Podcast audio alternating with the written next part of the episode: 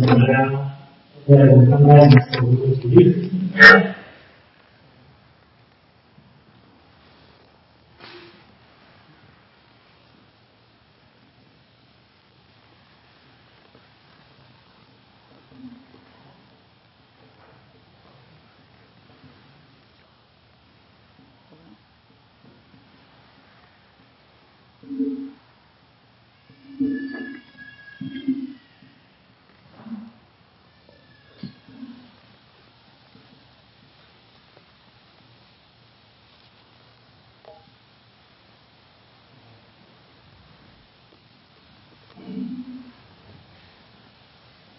所举例子。我，们今天继续来看第一章。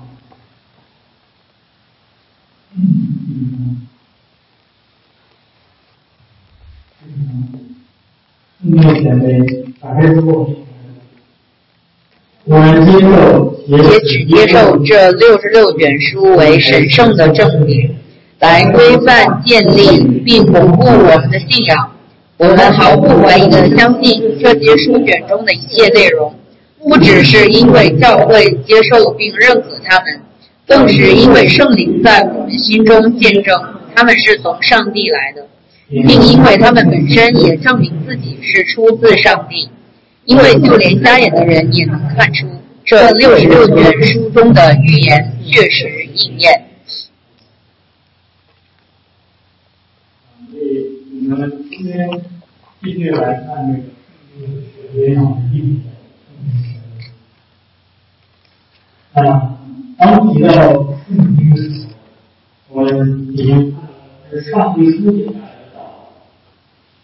那我们之前提到圣经的神性是上帝话，现在提到圣经的人性，这个就是人写下来的。所以在提到这点的时候，我们就啊，要接下来谈的是圣经的权威，因为有有的对，但是，我们看到上帝，我们也看到上帝的这个这些写在圣经，我们能够看到的是人写的，我们看到的是保罗写下来这个书信。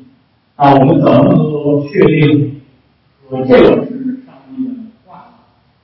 嗯，那在讨论到圣经的权威性的时候，我觉得我们还是得有点嗯，大家。那我们在讨论圣经的权威性的时候，有在在建立圣经的权威性的不同的呃这些方法。我们首先要来看的是错误，就是把圣经的权威有有有一些有一些他们也相信圣经是权威，但是他们建立圣经的权威性的方式是错误的。那我们上周已经讲到了，对吧？那就是罗马天主教。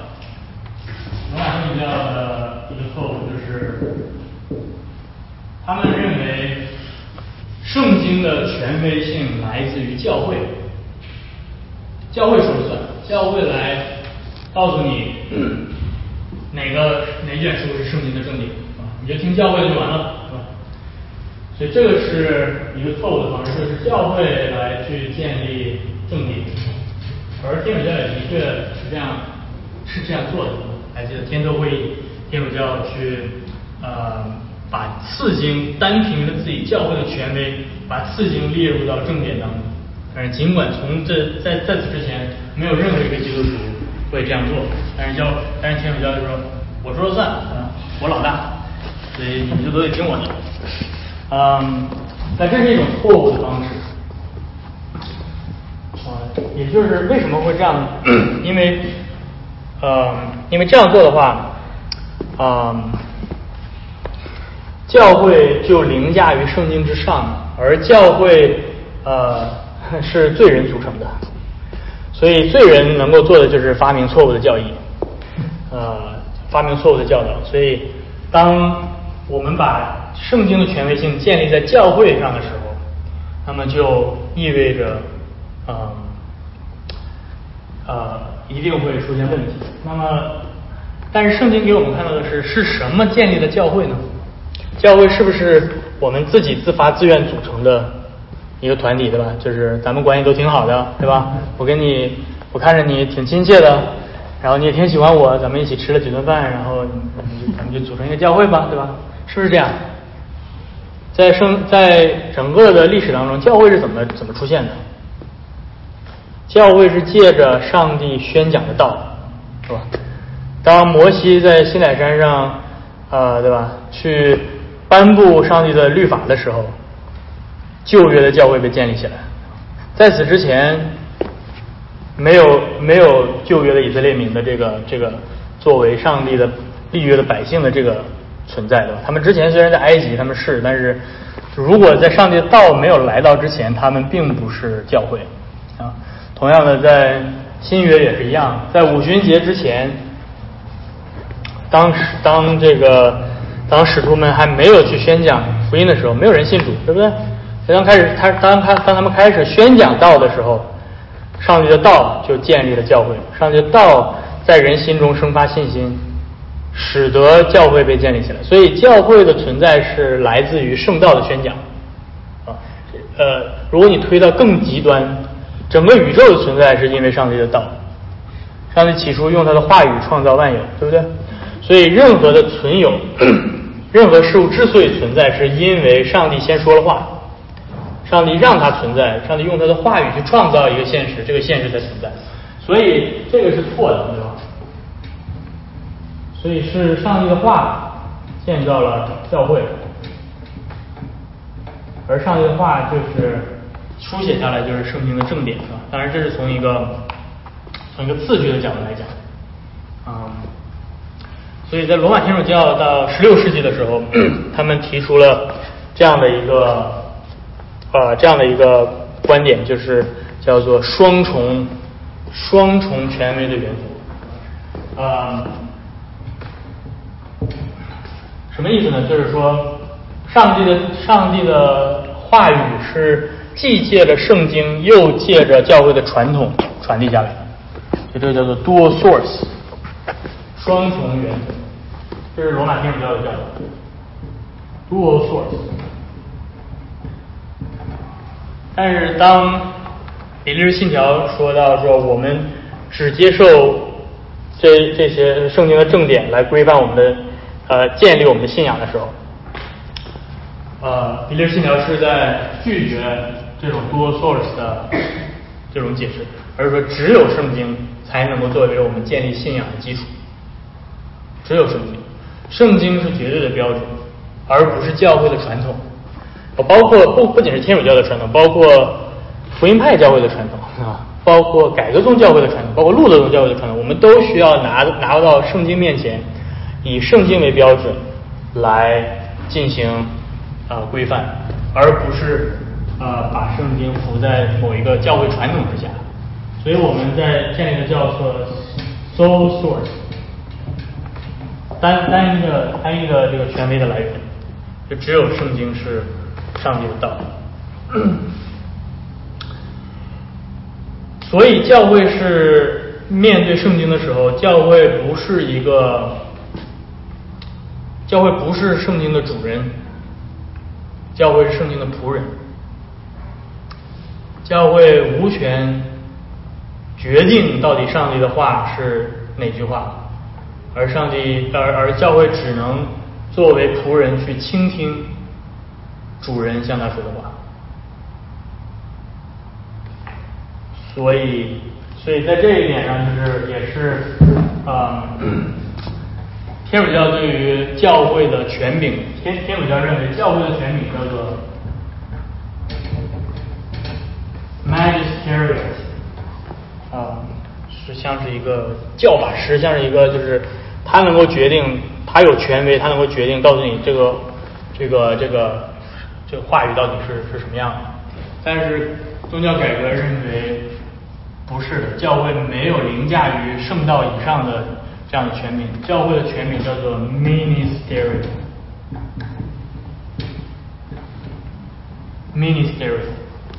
对教会是仆人的角色。minister，所谓 minister，你看我们今天翻译呃国家的一个职务叫做 prime minister，是吧？这是什么？总理的，我们叫翻译成总理。实际上什么呢？就是第一个仆人，是吧？最大的那个仆人，公仆，这是第一个公仆。minister 的意思实际上就是仆人的意思。那所以，宗教改革说不，教会在圣道面前的权柄是服侍性的，是仆人的权柄。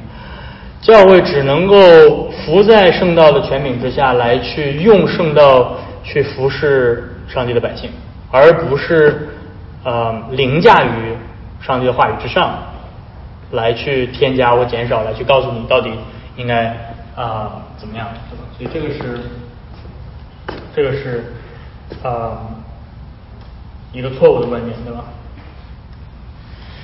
那那你那接下来你就说，那我们怎么样去判判定圣经是有权威性的呢？是吧？圣经脑门顶上有没有刻着“权威”两个字儿？没有。那我们怎么去确定？那如果说这如果是不是圣经的权柄不是来自于教会，不是来自于人，那么圣经的权柄应该来自于哪？应该来自于上帝，对吧？因为圣经是上帝的话。所以，所以圣经如果是上帝的话的话，圣经的权柄就来自于上帝。那你说我怎么能够知道这个权柄来自于上帝？这到底是什么意思？这就是呃，《腓立信条》这里面告诉我们的。因首先是因为圣灵在我们心里见证，它是从上帝来的，这是第一个，对吧？圣灵的。在我们心里的见证，圣灵的见证，所以我们有的时候把它称之为圣灵的内在见证。这个是一个内在的，就是在我们心里面生发的。如果圣灵是圣经的作者，如果圣灵是写作呃感动这些写作圣经的作者去写下来的话，呃，这真实的背后的人类作者背后真实的作者的话，那么圣灵同样。也是读者背后能够让读者去领受、确认这是上帝的话的那一位，能明白我在说什么吗？所以圣灵不仅是在作者背后在工作，圣灵也在读者背后工作。然后接下来比利金要说什么？并且因为他们本身也证明自己是出自上帝的，所以这是什么？这是嗯，这是这是圣经本身的自自己证明自己自证，圣经的自证。那这个圣经的自证呢，是在我们之外，不取决于我们自己内心的感受怎么样，圣经自己证明自己，这是客观的。然后他那个前面说什么？不仅是前面说，不只是因为教会接受并认可他们，但是教会接受并认可他们这一点也是很重要的，对吧？所以有着圣灵在教会的历史当中的证明，对吧？圣灵的在教会里的见证。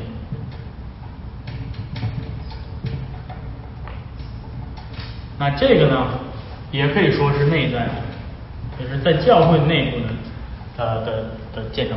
这不是个人的内心的内在，而是在教会作为一个整体的内在的见证，而教会如何的接受圣经。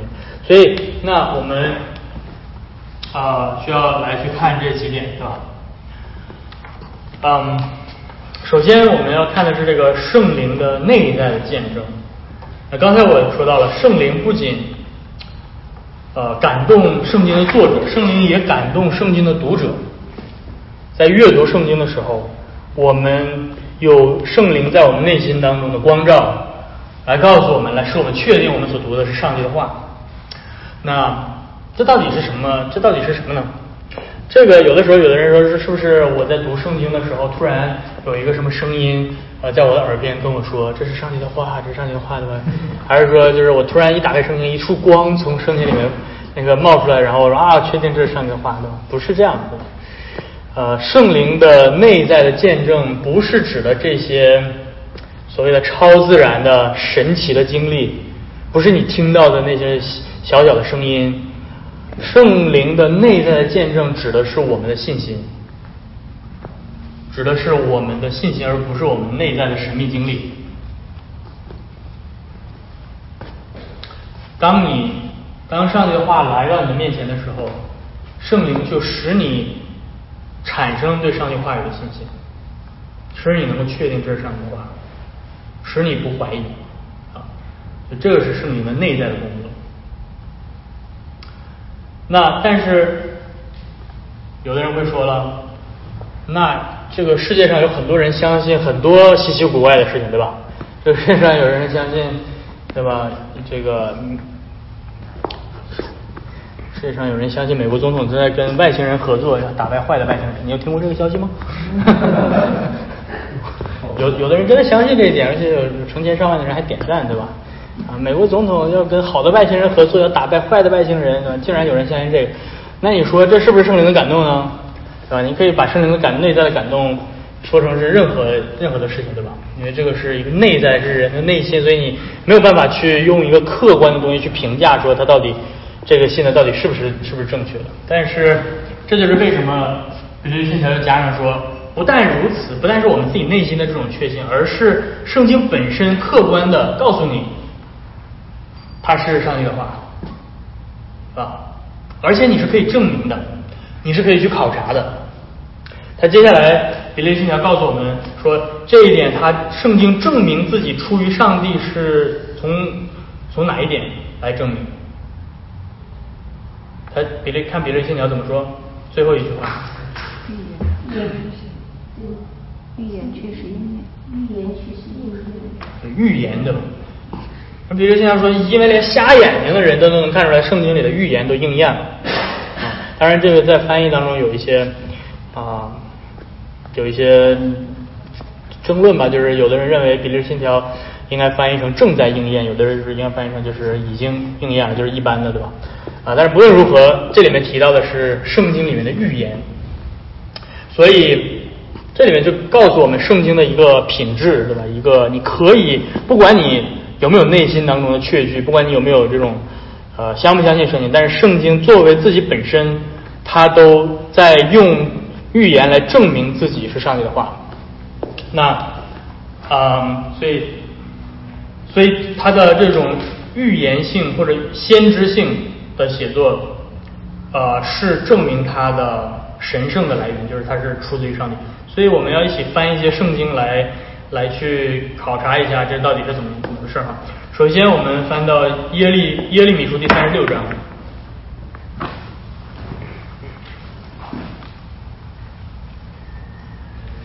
耶利米书第三十六章，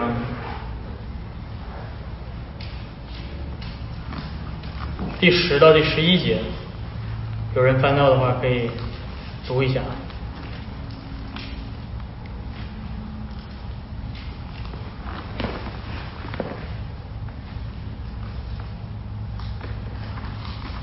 耶利米书三十六章第十到第十一节。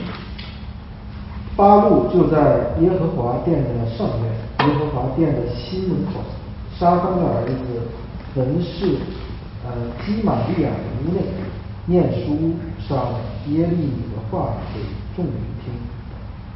还有第十一节。啊，沙方的孙子，呃，基玛利亚的儿子米该亚，听到书上耶和华的一切话。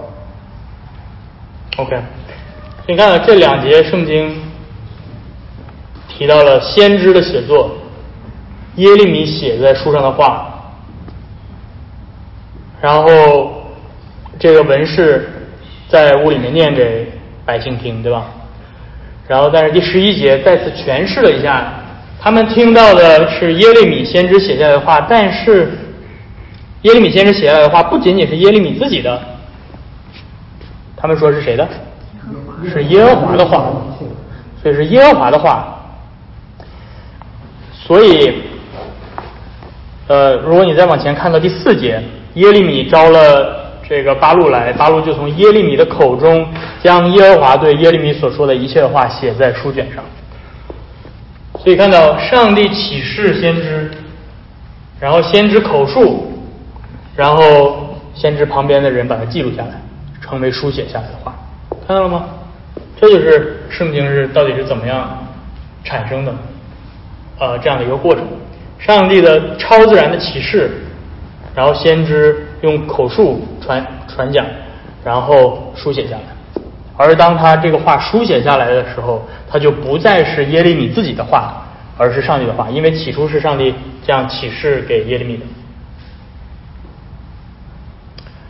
但是如果你继续再往下看，这些人有没有接受耶利米的话？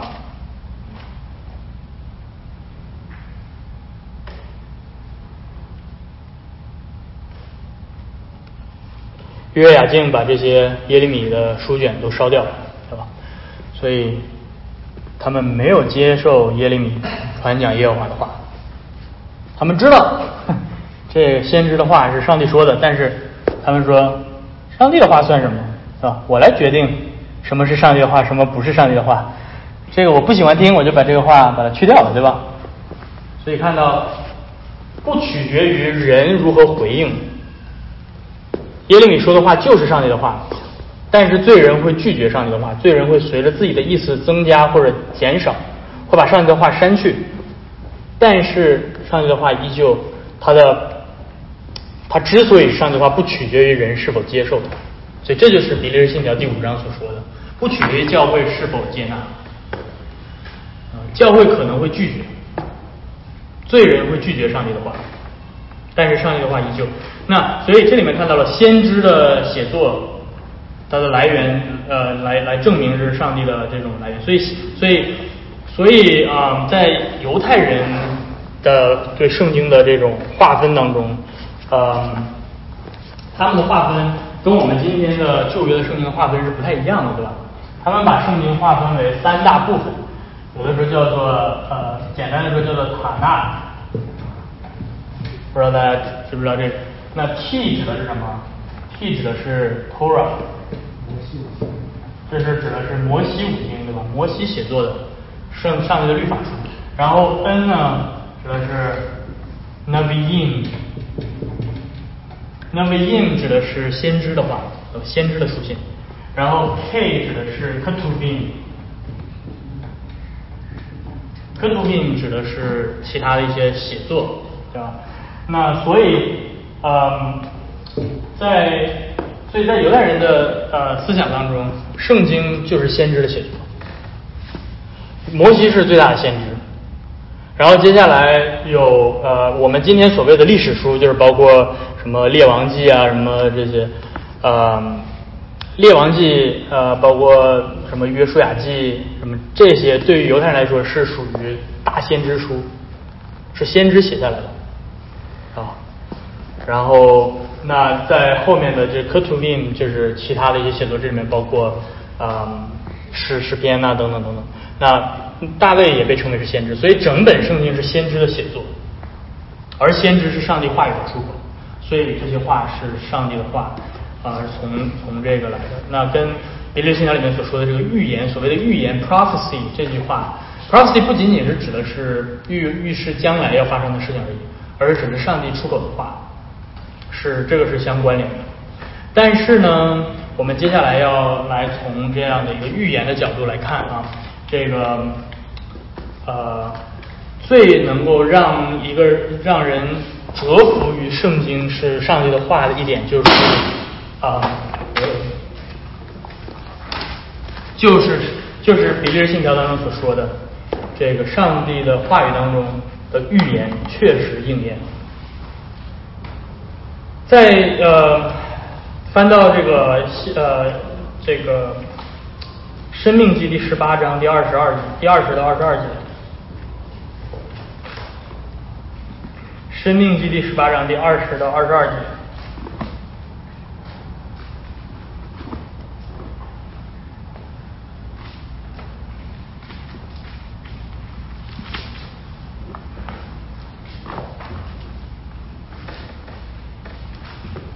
翻开之后，谁谁翻到了就读一下。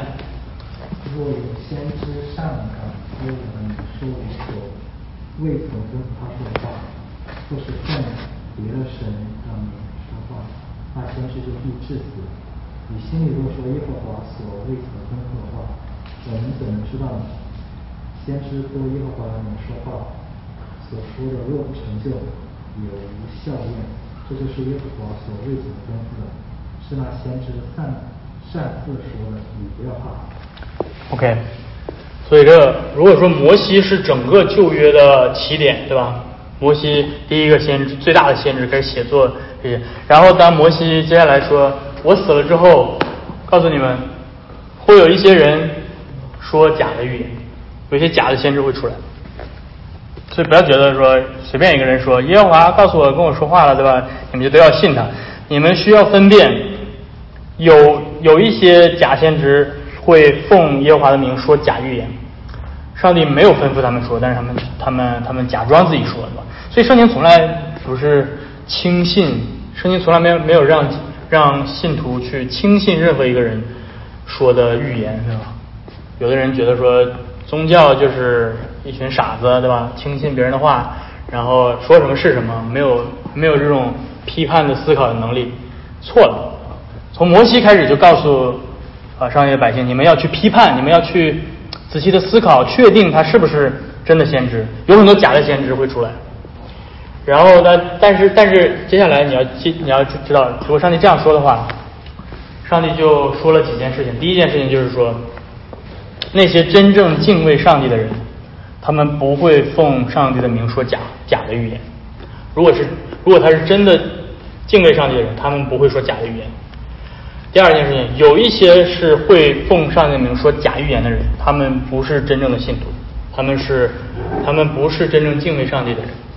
OK，所以呃，你看到圣经的写作啊，包括圣经的传啊，这个抄写是非常非常谨慎的。呃，今天有的人会啊假设，因为他们从来没有研究过这个东西文本的历这种抄抄写的历史，他们会假设说。哦，就是这些基督徒或者这些犹太人，他们呃自己编的圣经，对吧？自己一代人觉得说，呃，他们为了达到自己的目的去编写圣经，come on，对吧？就是如果他真的是敬畏上帝人，你看圣经的抄写的这些文本的，我们今天所考古的这些资料，他们是不敢改一个字儿的，因为他们真的敬畏上帝，他们知道说这个东西是圣经，所以他们不敢改一个字儿。啊，有的时候他们会出现抄写的错误。但这些错误是一些就是拼写上的，或者是呃看串行了等等等等。在这就是为什么我们需要文本鉴定学把这些抄本放在一起。也会有在在文本的鉴定学里面有抄串行，有专门一个词很长的一个拉丁词，就指的是抄串行了，对吧？因为上一段的末尾的词和下一下一段末尾的词是一样的，所以他就他说抄抄抄哦抄串抄串行，你能看得出来的。这些人类留下来的错误，你都是可以看得出来的。但是没有一个人敢说啊，我觉得这个上级这个话不太好，对吧？我给你改一改。没有一个人敢这样做的，是吧？然后在这个，在这个有有有有一些这种抄本当中，你会看到那个文士在旁边会会记下一些话，说你这个傻瓜，不要再抄错了，对不对？不要再随便乱抄了，对吧？这个你要看的全都是错，啊，对吧？啊，所以。所以，所以真正抄写圣经的人，他们是怀着对对圣经极大的尊重，他们不敢随自己的意思随便乱改。那么接下来我要我要说的是什么呢？我要说的是这这段圣经，就刚才生命记这段圣经，给了我们非常重要的一点，一个衡量的标准，就是怎么样去让上帝百姓判断谁是真先知，谁说的话是真正上帝的话。他说什么？他说你们。他问了一个我们都想问的问题，对吧？耶和华没有吩咐的话，我们怎么知道呢？我们怎么能确定这是耶和华的话呢？他说，如果他是奉我的名说的话，他说的到最后来讲没有成就，那么就不是我说的话，是吧？你要看他说的最后到底有没有成就。如果他说的没有成就，就不是我说的话；如果他说的成就了，就是。所以你说，你说，你说这个当时这些以色列民，他们他们凭什么来确定？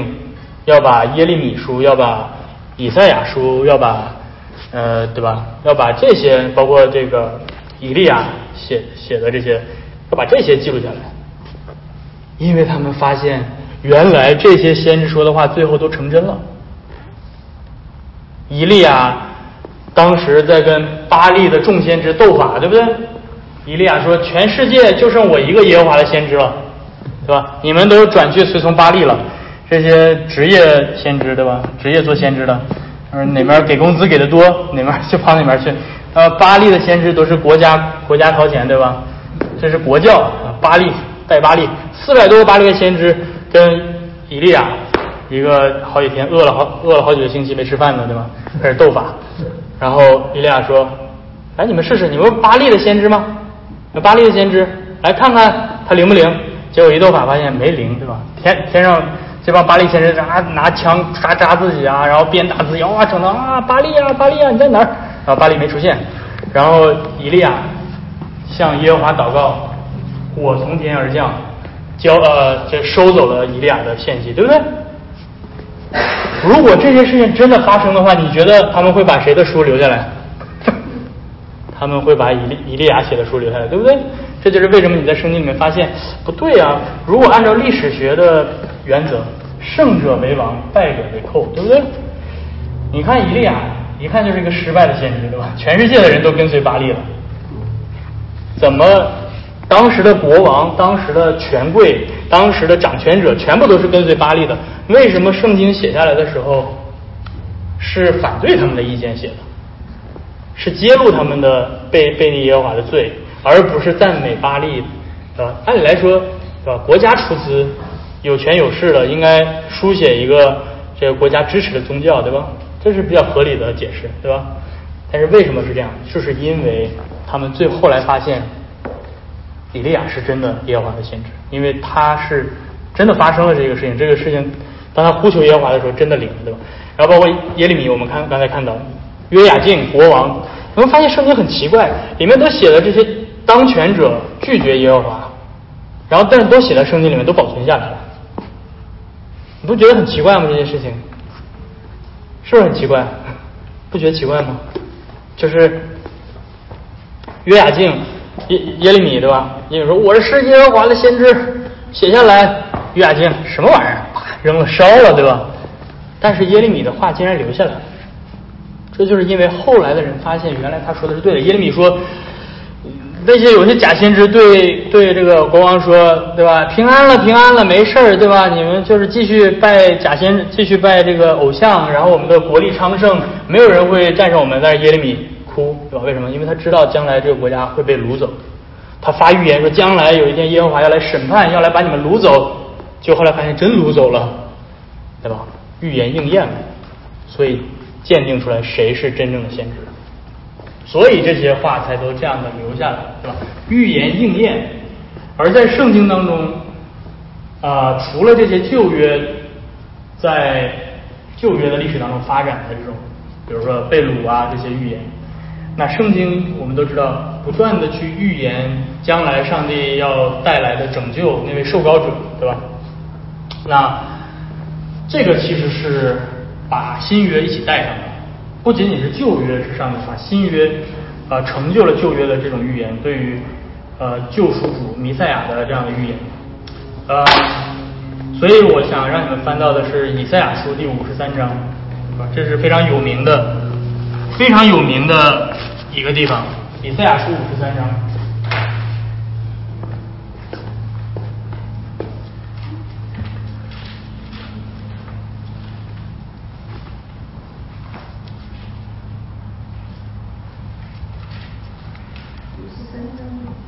对，以赛亚书五十三章，翻开之后来看一下啊，翻开之后谁来读一下五十三章？从应该从五十二章的第十三节开始读。翻开之后我来读吧，你们都翻到了吗？OK，这是看好，这是以赛亚所写的哈。我的仆人行事必有智慧，必被高举上升，且成为至高。许多人因他惊奇，他的面貌比别人憔悴，他的形容就是他的脸比别比世人枯槁。这样，他必洗净许多国民，君王要向他闭嘴。啊，因所被传与他们的，他们必看见；未曾听见的，他们要明白。我们所传的，有谁信呢？耶和华的膀臂向谁显露呢？他在耶和华面前生长如嫩芽，像根出于干地。他无家庭美容，我们看见他的时候也无美貌使我们羡慕他。他被藐视，被人厌弃，多受痛苦，常经忧患。他被藐视，好像被人掩面不看了一样。我们也不尊重他。他诚然担当我们的忧患，背负我们的痛苦，我们却以为他受责罚，被神击打苦待了。哪知他为我们的过犯受害，为我们的罪孽压伤。因他受的刑罚，我们得平安；因他受的鞭伤，我们得医治。我们都如羊走迷，个人偏行己路。耶和华使我们众人的罪孽都归在他的身上。他被欺压，在受苦的时候却不开口。他像羊羔被牵到宰杀之地，又像羊在剪毛人的手下无声。他也是这样不开口。因受欺压和审判，他被夺去。至于他同事的人，谁想到他受鞭打，从活人之地被剪除，是因我百姓的罪过呢？他虽然未行强暴，口中也没有诡诈，人还使他与恶人同埋。谁知死的时候与财主同葬。耶和华却定义将他压伤，压伤使他受痛苦。耶和华以他为赎罪祭，他必看见后裔，并且延长年日。耶和华所喜悦的事，必在他手中亨通。他必看见自己劳苦的功效，便心满意足。有许多的人因为因因为认识我的义仆，得称为义，并且他要担当他们的罪孽。所以我要使他与伟大的同分，与强盛的军分掠物，因为他将命倾倒，以至于死。他也被列在罪犯之中，他却担当多人的罪，又为罪犯代求。这是以赛亚先知。如果我们如果我们相信这是以赛亚写的话，以赛亚是公元前七百年左右的人，OK，嗯，那么就算你把它划分到这个以后，接下来整理是吧？整理这些圣经，最后成型的时候，大概是公元前四百到三百年的时间。这是耶稣还没有诞生的时候，OK。但是如果你看到说这里面所说的这一切的话，都在特别清晰的在描述耶稣在十字架上所成就的救恩。耶稣是那位上帝的义仆，对吧？他在十字架上担当人的罪，然后他要被呃，他之所以被受苦难，是一不是因为他自己有罪，而是因为他要担当别人的罪。然后他要像羊一样，还记得约翰在耶稣受洗的时候，指着耶稣说什么？这是上帝的羔羊。你随便人指着你说你是羊？不跟他急眼，你是不是跟他生气，对吧？但是耶稣说我是羊，就是因为旧约当中已经预言耶稣是要作为赎罪祭，像羊一样被宰杀，然后他要被埋在坟墓里，他要埋在跟财主的埋在同一个坟墓里，所以耶稣被埋葬的这些事情都预言了。然后接下来呃提到说，因为他的受苦，所以有许多的人会因为他而称义啊，这些都是在新约里面的这些教义都已经在这段呃旧约的经文当中体现。所以为什么我要读这这这些经文？因为弟兄姐妹们，在上个世纪五十年代以前，有许多的圣经的批判学者，不相信圣经是上帝的话的这些学者，他们。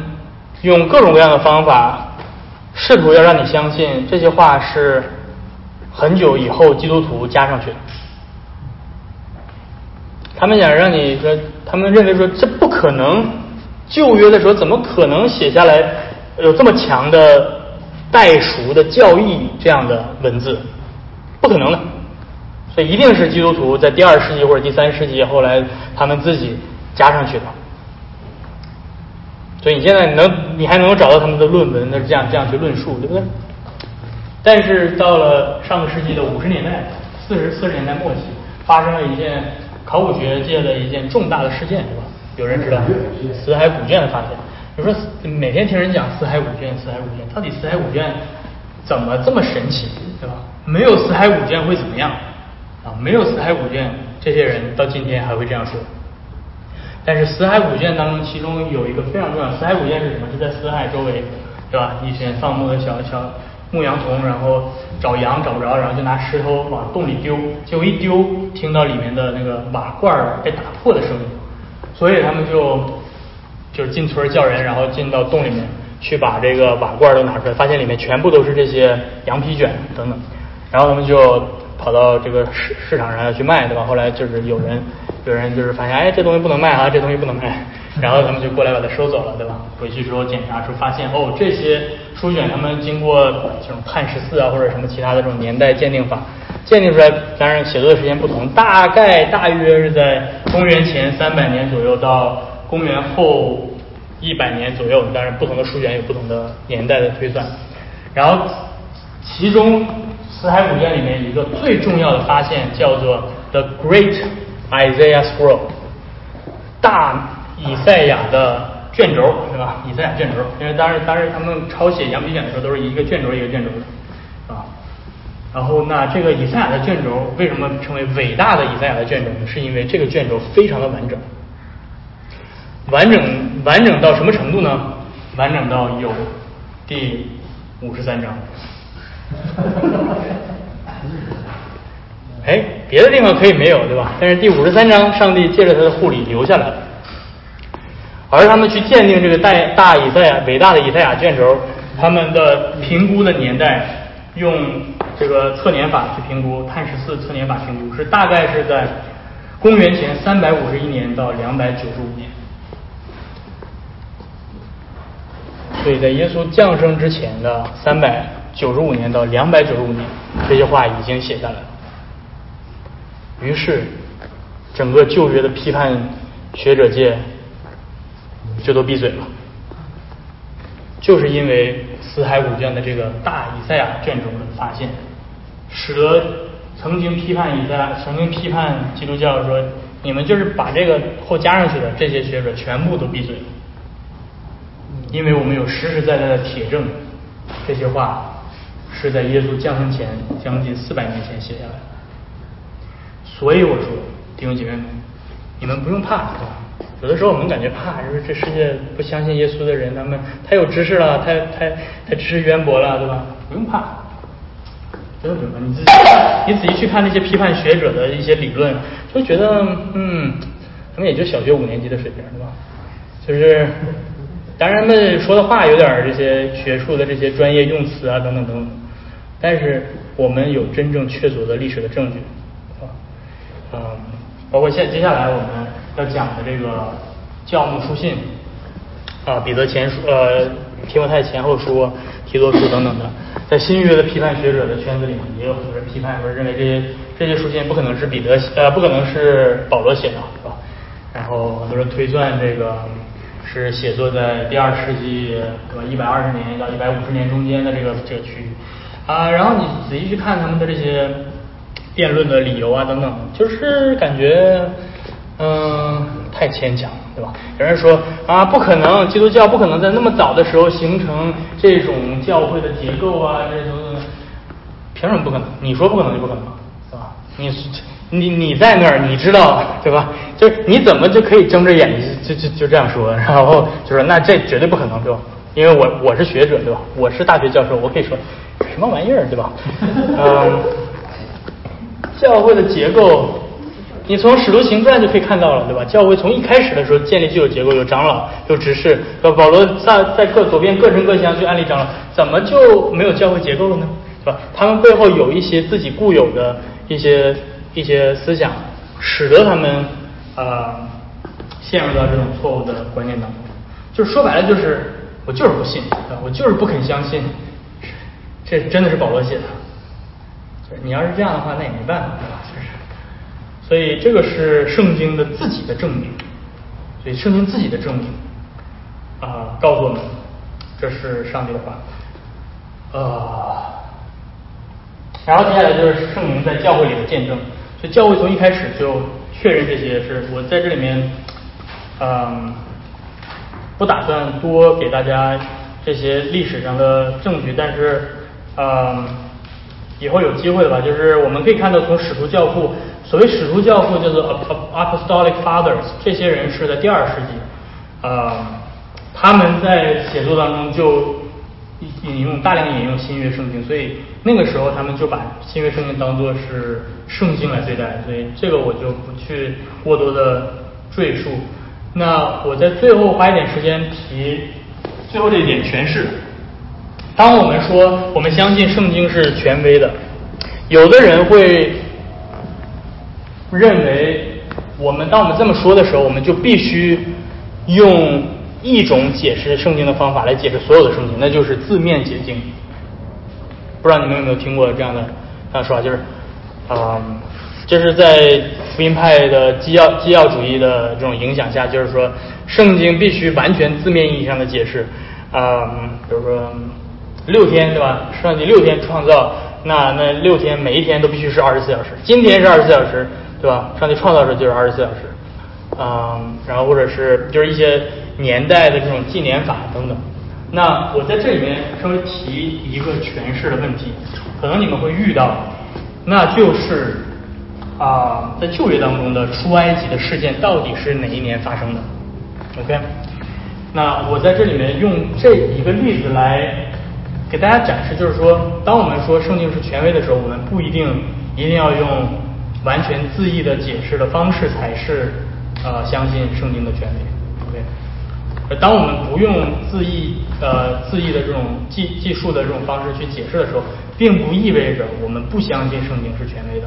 OK，所以我首先要来提的是，简单来提这个这个这个问题还是那什么？首先，在这个决定出埃及的年代的这个这个过程当中，有大概有两派的人吧。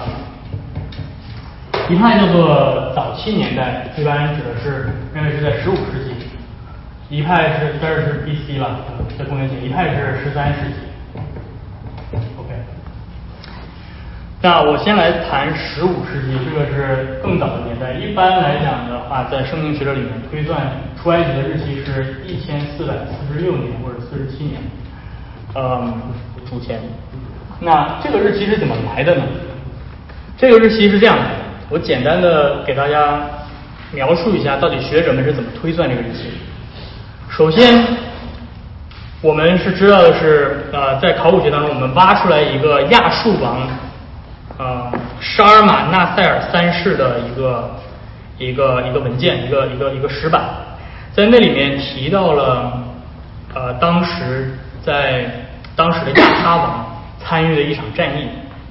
亚哈王大家都知道是什么啊？就是在圣经里面提到的犹大的一个王叫亚哈，那亚哈王参与了一场战役啊，这个战役的这个时间是呃，因为因为在亚述在亚述帝国当中，他们把他们列王的年代排的非常的仔细，就是跟我们今天我们可以非常准确的推算。那这个战役的年代啊是八百五十三年公元前，然后另外呃在呃埃及的。呃，考古学当中，埃及的法老一个法老叫做亚顺克一世。我我我写我写我写英文吧，这样你可以查到。这个埃及的这个法老提到这个法老，这个法老在呃这个法老在圣经里面提到过，就是在列王记。《列王纪上》第十四章第二十五节，这里面提到了这个法老来搅和了一番，然后就就走了，对吧？然后当时他来搅和的时候，是耶路伯安第五年在位，也就是他来搅和那年是公元两啊公元前九百二十五年。然后那耶路伯安第五年在位，耶路伯安是所罗门之后的王，对吧？所罗门之后分裂成两国，一个罗伯安，一个耶路伯安。所以耶路伯安第五年呢，就是推算出来所罗门在位的最后一年是哪一年？再往前推五年就是九百三十年，这是所罗门在位的最后一年。所罗门在位多少年？所罗门在位多少年？四十年，加四十等于多少？九百七十年是吧？这所罗门刚在位的时候。那所罗门刚在位的时候，所罗门在位第四年建了圣殿，所以建圣殿那年是哪年？九六六，九六六年建圣殿。然后，那在列王记上第六章，这是建圣殿，这是圣殿的日期。建圣殿日期，所罗门建圣殿日期。然后《列王纪上》第六章第一节告诉我们说，从出埃及到所罗门建圣殿是四百八十年，所以你从这儿再加四百八十年，总共得多少年？九六六加四八零，一四四六年，在这儿看到了吗？所以是这么算出来的。一四四六年是这样算出来的，也就是说，从埃及的那个那个王跑到这个犹大地掳掠了一圈走，那个年代有在埃及的文献里面有记载，然后确定这个日期，然后再加上耶路伯安的日期，然后再推到所罗门的日期，从所罗门再加上四百八十年，就推到这个日期，是这么来的。OK，所以这一切的这个年代推算基于什么？基于我们对圣经里面的在位的时间，呃，包括提到的四百八十年的这些解释，全部都是字面意义上的解释，就是说四百八十年就是四百八十年，OK，说所罗门在位四十年就一定是四十年，是从这儿来的，对吧？嗯，那么我在现在再告诉你们这个晚一点的这个日期到底是怎么来的？这个起点在哪？这个起点在出埃及第一章第十一节。如果你没有圣经的话，可以翻过去。出埃及记第十第一章第十一节。啊，所以这个 approach 这个方法不是从后面的年代往前推，而是直接从出埃及记本身的证据出发。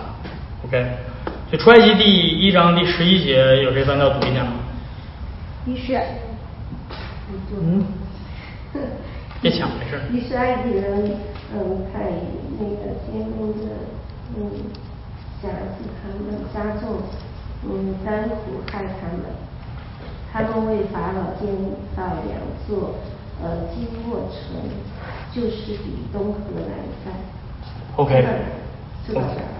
对，所以在这一节里面提到了，当时法老让他们建了两座城，一座城叫做比东，一座城叫做兰塞，对吧？那这里面这个兰塞这个城是这是这里的起是这个 approach 的起点，这个兰塞这个城是叫 Rames，叫 Rames Rameses。但 Rameses 这个这个就是翻译成中文叫兰塞，反正这个这个 Rameses 是当时的呃埃及的法老的名号，法老就叫 Rameses，他呃是叫做拉美西斯，拉美西斯二世，呃当时他开始建造这个 Ramesses 的这个城。他在这个三角河流域开始建造这个城。那 Ramesses 二世在位的时间是公元前一二七九年到一二一三年，这是公元前。那所以从这一点推算，我们大概认为说，当时他们出埃及之前建造这个城的时候是呃是第十三世纪，也就是在拉美拉美西斯拉美呃就是 Rameses 的二世在位的时候，而且有一个进一步的证据表明，因为我们之前在整个的埃及的考古当中，从来没有发现以色列的史料记载，从来没有。但是直到最近，我们呃上个世纪我们发我们发掘出来一个一个一个一个石板，这个石板是拉美西斯二世的儿子的石板，呃，他叫他叫叫什么？怎么翻译啊？麦伦麦伦图塔，麦伦图塔的石板。那麦伦图塔的石板。也就是他，也就是建造这个城的这个人，他他的儿子。那在这个麦伦呃麦伦普塔的石板上，我们找到了第一次找到了在法老文献当中记载以色列的地方。当然，在那个记载当中提到的是法老去把以色列民又抓回来了，又让他们继续做奴隶，对吧？他们战，这以埃及的法老英勇善战，然后把这帮逃跑的这些以色列民把他们都抓回来，然后又让他们继续的干苦工。这是法老的石板上记载。所以，所以，但是这是唯一在法老文献当中找到关于以色列这个词的记录。那所以从这几个证据来讲，有一些学者认为说出埃及应该发生在第十三世纪。那关于在早一些世纪的这个推算，到底有什么问题呢？为什么我们不能够推算是更早一个世纪呢？呃，更早两个世纪呢？因为有一个问题，也就是在出埃及的记载当中，这个兰塞这个城市是在十三世纪才出现的，从前没有这个城市。这个是呃拉美西斯二世自己按照自己的名字建的，就在此之前，如果是在十五世纪的时候，那个时候是不存在这个城市的，这个是问题所在。所以有，但有一些有一些支持早早期派的学者会认为说，那他们可能是指同一个地方，然后只不过是后来编撰的时候又改成了十三世纪的名字，这也是有可能的。但是为什么这种可能性这么低呢？是因为兰塞这个城市只存在了一百五十年，然后就毁灭了，也就是它的存在的时间是非常短的。如果是后期的人去编撰，去去就说。是虽然发事件发生在十五世纪，但是我们后来编写的时候，我们去把它啊用现代的名称去编写的话，那么他们不应该选择兰塞这个名字，他们应该选择当时他们编写的时候更加啊就是更平常使用的名字，而兰塞这个名字只有在当时十三世纪的人才知道这个地方叫兰塞。这就是呃，因为那个地方后来建了一个城叫做 Zoan，是完全不一样的一个城。所以如果后期的人去编撰的话，他们更合理的方式是应该称这个地方是 Zoan，而不是 Ramses。所以这是呃，这是呃，坚持这个早期的一个问题所在，就是怎么解释兰塞这个城市的名字出现在圣经。那那那当然，持持守这个十三世纪晚期的这些人，他们所面对的问题就是说，那你怎么去解释圣经年代的推算的问题？那这就是这就是解释圣经的呃一个一个一个一个原因。也就是说，这些坚持十三世纪的学者，他们认为圣经当中提到四十的时候，我们不应该去字面的解释四十就是四十。但是圣经当中提到四百八十的时候，这也不是一个。字面意义上的四百八十，你会发现圣经当中提到四十，提到很多次？以色列人在旷野待了四十年，是吧？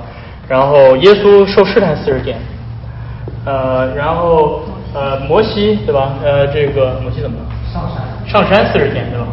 然后很多很多四十，对吧？大卫在位四十年，所罗门在位四十年，然后对吧？这个很多这种四十、四十、四十的出现。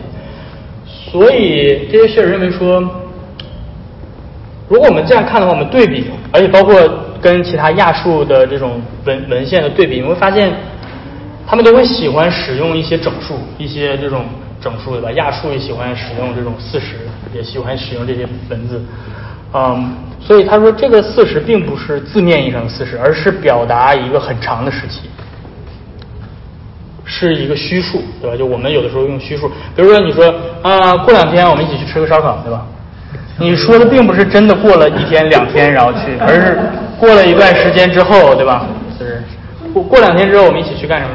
当你说这个时候，你不是给出一个准确的数字，而是一个大概的过几天，对吧？所以他们说这四十也差不多，这指的是比较长的一段时间。所以四百八十年怎么回事呢？四百八十是什么？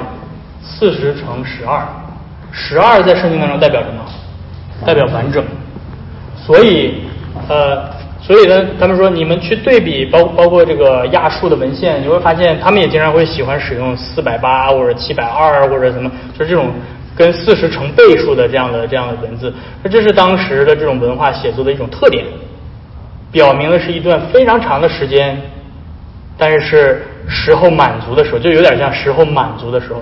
所以你还记得提到四百八十年的时候是什么？出埃及和建圣殿连在一起，极致时候满足的时候，上帝的圣殿就建起来了，对吧？所以这些学者说，我们去处理这些数字的时候，并不是说我们在放弃圣经的权威性，而是说当时那些人写作的方式到底是什么样子。所以这个是嗯一个。当然，这个在学者当中依旧在不断的辩论。有的人采取老一点的日期，有的人采取呃，就是早一点的日期，对吧？这个并不是一个，并不是说啊，你你要是不相信是一四四六的话，那么你就是一个不相信圣经权威的人。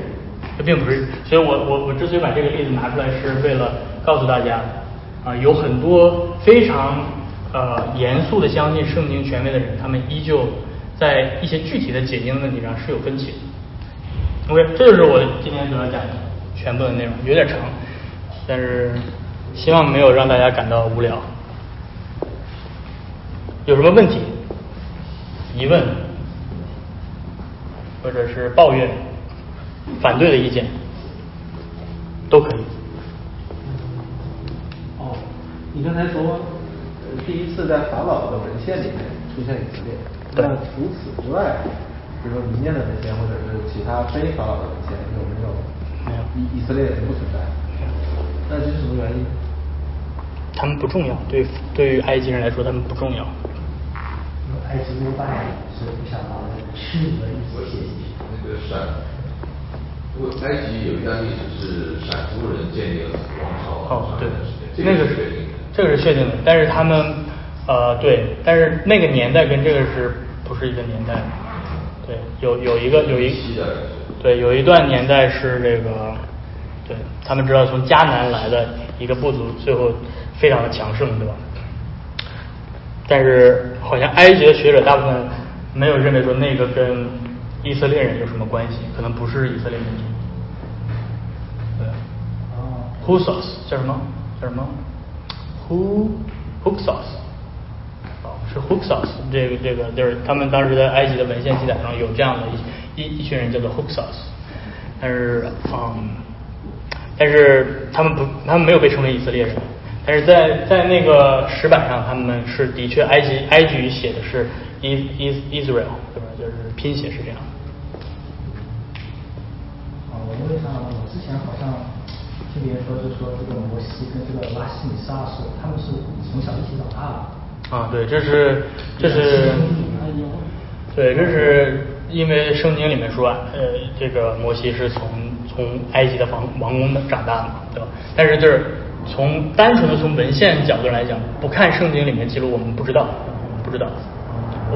如果在圣经之外的文献里面没有摩西这个人，只有圣经里面提到有这样这样的一个人，所以你再去参考其他的文献的时候，你只能靠猜，对吧？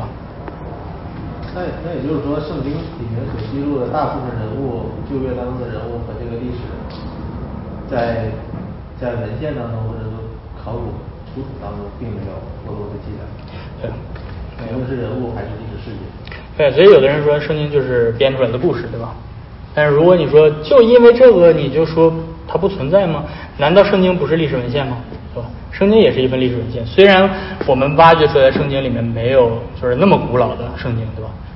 但是，呃，从圣经的其他的角度，我们都可以看到，说圣经的写作遗留下来的历史痕迹还是很明显的。包括兰塞这个城市，对吧？除了那个时候的人，没有人知道。除了包括现在考古学家才知道，对吧？那除了除了那个除了真的生活在那个时代的人会提这个城市的话，没有人会提这个城市。